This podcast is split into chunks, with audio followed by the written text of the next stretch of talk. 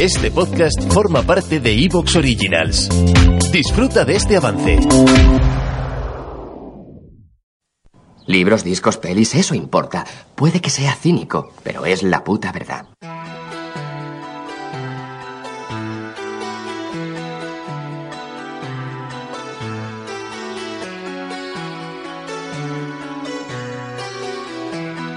Luces en el horizonte con Luis Martínez.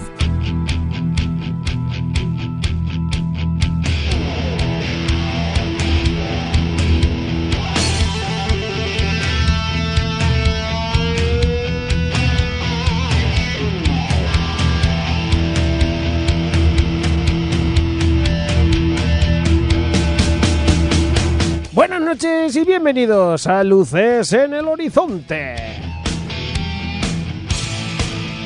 Aquí está el programa Rucho. En eso sí que somos los número uno. En los Ruchos yo creo que no nos ganan, creo, ¿no? Porque igual, no sé, igual últimamente el Ruchómetro... No, no, no, lo seguimos teniendo nosotros, lo seguimos teniendo, pero muy bien. Además con gente tan fantástica como la que llega hoy, como Gonzalo, eh, con el que vamos a repasar Ready Player One. Sí, ya teníamos muchísimas ganas de hacer este programa hablando de de esta película y de esta novela, porque vamos a ir comparando ambas. Ya veréis, eh, va a ser un viaje realmente genial. Si te gusta la historia, lo vas a pasar bastante bien. Y por cierto, si te gusta este tipo de música, la música de Judas, la música Iron Maiden, la de Ozzy Osbourne, no te olvides de seguir en Evox el condensarrock de Fluzo. Bueno, los especiales de música que tienen eh, música rockera, música heavy, son brutales. Acabas aprendiendo una barbaridad. Así que ya sabéis, en Evox, el Condensa Rock de Fluzo. Son buenos amigos de Luces, además. Buena gente, sí. Bueno, Fernando, habría que hacerle un estudio aparte, pero bien, bien. Buena gente, buena gente. El Condensa Rock de Fluzo os espera con la música heavy. Y ahora, Luces en el Horizonte te lleva de la mano al mundo de Oasis, donde, ojo, las aventuras que van a llegar van a ser totalmente alucinantes. ¿Te apuntas a este viaje? Pues vamos, venga.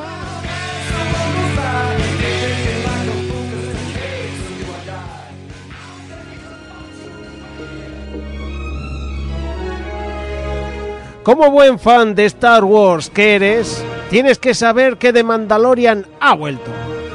El 1 de marzo se convirtió en el día más importante de toda la galaxia porque se estrenó la tercera y esperadísima temporada de esa serie de Mandalorian, la que para muchos es la mejor serie de Star Wars de todos los tiempos. Las nuevas aventuras de Mando y Grogu que se enfrentarán con su nueva y rapidísima nave a más combates especiales. Vamos a ver cómo entre ellos crece el vínculo mientras se van a enfrentar a nuevos y viejos enemigos. Ya sabes, en Disney Plus, donde tienes todo el universo de Star Wars para ti, con las anteriores temporadas de The Mandalorian o el libro de Boba Fett, ahora tienes desde el 1 de marzo la tercera temporada de The Mandalorian, ya sabes, en exclusiva en Disney Plus. Luces en el horizonte, con Luis Martínez Vallés.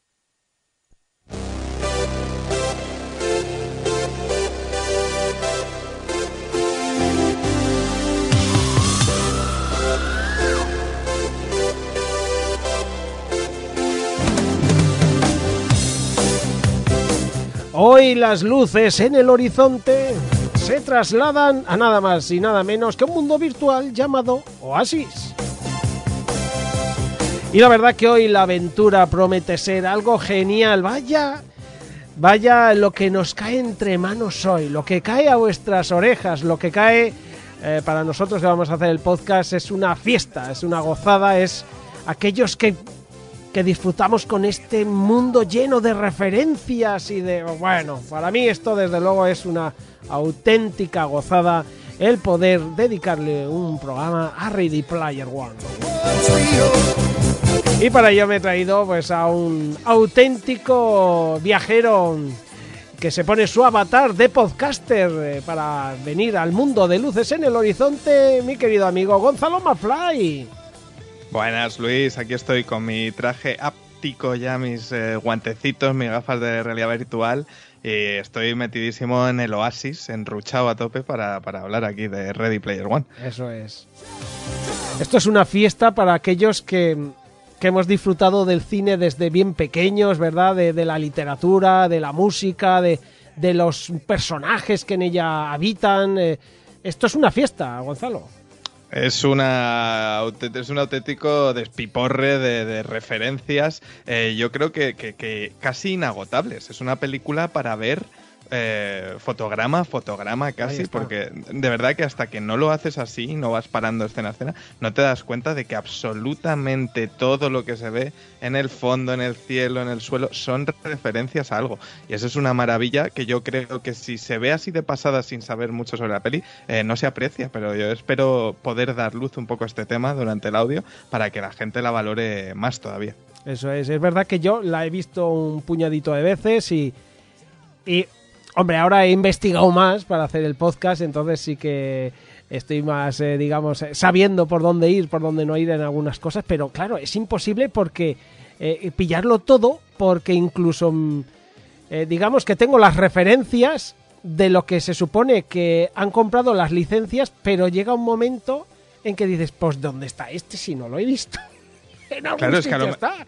a lo mejor sale de fondo borroso en un par de frames solo, eh, pero ahí está la referencia. Y vamos, claro, el concepto que tiene el libro de cultura pop no se delimita solo a lo que nos llegaba a España en su día, o sea, cultura pop en general, eh, manga, eh, de tanto música como juegos, como Televisiva. como libros, televisión, eh, abarca todo, todo, ¿no? Este Sí, es sí. un, un cometido tan grande que es complicado que tú conozcas todo. Pero estoy seguro que muchas que nos perdemos habrá otra gente que sí que sepan de ese tema y que podrían reconocerlas y viceversa. Además hay que decir que hay mucha cultura pop ochentera. O sea, los, Claro. los que hemos crecido en los 80, eh, aquí tenemos una vida extra. O sea, yo, yo me pregunto cuántas de las pelis que se han tratado, pelis, libros y, y música que se ha tratado en Luces en el Horizonte, tienen su cameillo en, en la película. Probablemente Oh. muchísimas, muchísimas de ellas. ¿eh? Sí, sí, es verdad. Madre mía, sería una buena pregunta, pero un curro también. pero así es Sí, verdad, claro, sí, claro. sí. Hay a patadas, desde luego. Y, y otras que salen que también tendrán su programa. O sea, que también están ahí. eh, que, Muy buena, muy que- buena. claro, claro, hay que, hay que hacerlo. Hay que hacerlo porque es verdad que esta maravilla de Steven Spielberg basada en el libro de Ernest Klein, que, que, bueno, hay que irse al libro. Es decir, que vamos a, mm, a comentar tanto peli como libro más o menos a la vez. Vamos a intentar ir contando las cosas, las diferencias que se, que se nos vayan ocurriendo, porque hay realmente diferencias importantes y todas son llamativas, ¿no? Hay realmente cosas que, que hay que decir que la peli está, ¿cómo decirlo? Es una adaptación muy bien llevada al cine. Y Sí. eso que cambia multitud de cosas. Pero como producto cinematográfico, ojo, fantástica. Sí, la verdad es que yo creo que, que- que- bueno, por eso se le, ya- se le solía llamar adaptación, ¿no? A las cosas, eh, que se cambien cosas no significa que sea una mala adaptación, al revés, significa que se, se ha hecho una traslación de un lenguaje narrativo que se utiliza en la novela al lenguaje cinematográfico, a otro medio, ¿no? Que es distinto y que por lo tanto eh, debe de tener, eh, tiene distintas características y le vienen bien distintas cosas, ¿no? La adaptación la hace el propio Ernest Klein, acompañado por, por Zach Penn en, eh, en el guion. Y yo he de decir que me sorprendió muchísimo la cantidad de cambios que había, sobre todo porque ya en 2018 estábamos entrando en esta época en la que parece que solo se considera buena adaptación si eres 200% fiel al, al contenido original, ¿no? Que ha pasado con un montón de franquicias que hemos visto últimamente, pues desde los Anillos de Poder hasta The Witcher y ahora con la muy reciente de Last of Us, se escucha, oh, esto está muy bien adaptado porque es igual que el material original que yo conozco. Sé que esto es un poco polémico, pero yo no estoy 100% convencido de que eso sea lo que define una Ay, buena ay. adaptación o no. Yo creo que los cambios bien hechos y que favorecen el medio en el que se está representando una obra eh, son, son síntomas de una buena adaptación y creo que es lo que se hace eh, aquí en, en- en esta ocasión. No creo que ocurra con todos los cambios, hay cambios que yo personalmente no hubiese hecho, pero los más grandes yo creo que le vienen muy bien a la película. Le vienen muy bien. Además, eh, como siempre digo yo, en esto lo he dicho durante muchos muchos años en Luces en el Horizonte, la palabra adaptación es muy importante aquí. Porque estamos hablando de otro medio, estamos hablando de otras cosas. eh, eh, además que, bueno, lo- luego iremos hablando de referencias, por ejemplo, que salen en el libro, que no hubieran triunfado igual de pasión eh, para el público en general de salir en la película. Es que es así, ¿no?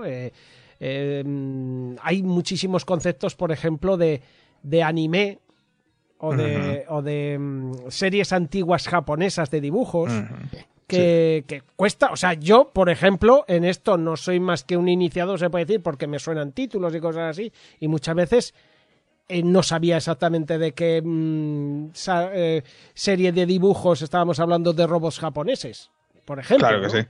Juegos de arcade, juegos de estos de decisiones basados en texto, muy antiguos. O sea, mm, si quieres llegar eh, a un público mucho más general, la verdad es que estas referencias un poco más obscuras que utiliza Klein en su libro Sí. eh, no iban a dar en el, en el corazoncito de- del gran público en general. Puede que haya gente a la que le llegue mucho, a muchos nos podrán sonar más o menos, pero no llegan tan a fondo como llegan las referencias que sí que se utilizan en, en la película.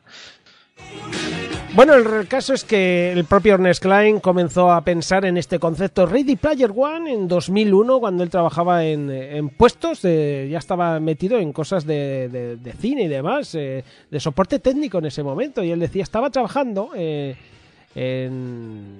Bueno, en- bueno, más que de cine, de internet. Me he colado. Me he colado. Mm, él ayudaba, ayudaba, mm, era el teleoperador, teleoperador. eh, para gente que tenía problemas con sus ordenadores o con los routers o tal, y él era pues el que por teléfono ayuda, que esto hay un guiño en la novela, por cierto, hay un momento que es un guiño que cuando, además que es que, joder, lo he, he- he leído la novela y he dicho, ah, esto es porque él trabajó de esto. Mm. Lo he llegado a pensar, ¿eh? O sea que ahora mismo lo he dicho yo mal y sin embargo cuando he leído la novela, eh, que la he leído estos días para hacer el podcast, me he acordado de esta entrevista en la que él decía que trabajaba, pues en esto, Gonzalo, en el que llama por teléfono y dice, oye, que no me va el router. Y, a ver, eh, caballero... eh, eh, ¿Te está gustando lo que escuchas? Este podcast forma parte de Evox Originals y puedes escucharlo completo y gratis desde la aplicación de Evox.